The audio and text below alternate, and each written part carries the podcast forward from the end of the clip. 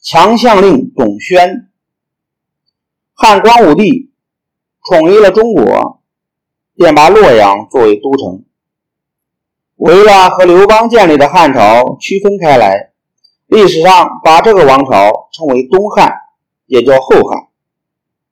汉光武帝建立了东汉王朝之后，深知老百姓深受战乱之苦，便也学着西汉的做法，采取了休养生息的政策。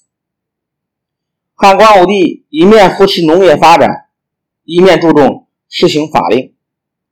不过，法令也只能管管老百姓，要拿它去约束皇亲国戚，那就难了。洛阳令董宣是一个执法严格的人，就是皇亲国戚犯了法，他都同样犯罪。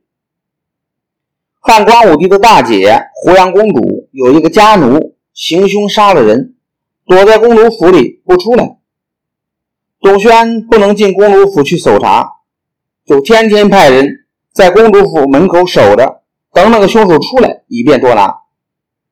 有一天，胡杨公主坐着车马外出，那个杀人凶手也跟在身边伺候。董宣得到了消息，就亲自带衙役赶来，拦住胡杨公主的车。他不顾公主的阻挠，吩咐衙役把凶手抓起来。然后就当场把他处决了。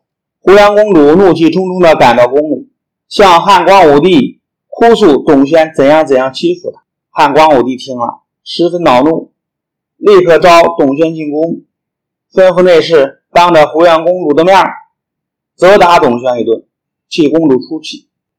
董宣说：“先别动手，让我把话说完，我情愿去死。”汉光武帝瞪着眼睛说。你还有什么话？董宣说：“陛下是一个忠心的皇帝，应该注重法令。现在陛下允许公主放纵奴仆杀人，怎么能治理好天下？用不着打，我自杀就是了。”说罢，他仰起头就向柱子撞去。汉光武帝连忙喊内侍拉住董宣。这时候，董宣已经撞得头破血流了。汉光武帝。知道董宣说的有理，不应该责打他，但为了照顾胡杨公主的面子，便要董宣去给公主磕个头赔个礼。董宣命都不要了，怎么也不肯磕这个头。内侍便把他的脑袋往地上摁，可是董宣用两只手使劲撑着地，挺着脖子，不让内侍。把他的头摁下去。内侍也知道，汉光武帝并不是真的想责罚董宣，只是想给胡杨公主找回面子。他就大声地说：“回陛下的话，董宣的脖子太硬，摁不下去。”汉光武帝也只好笑了笑，下令说：“好吧，让这个硬脖子的人下去吧。”后来，汉光武帝不但没有治董董宣的罪，还赏给他三十万钱，奖励他执法严明。董宣领了赏钱，全分给了手下的差役。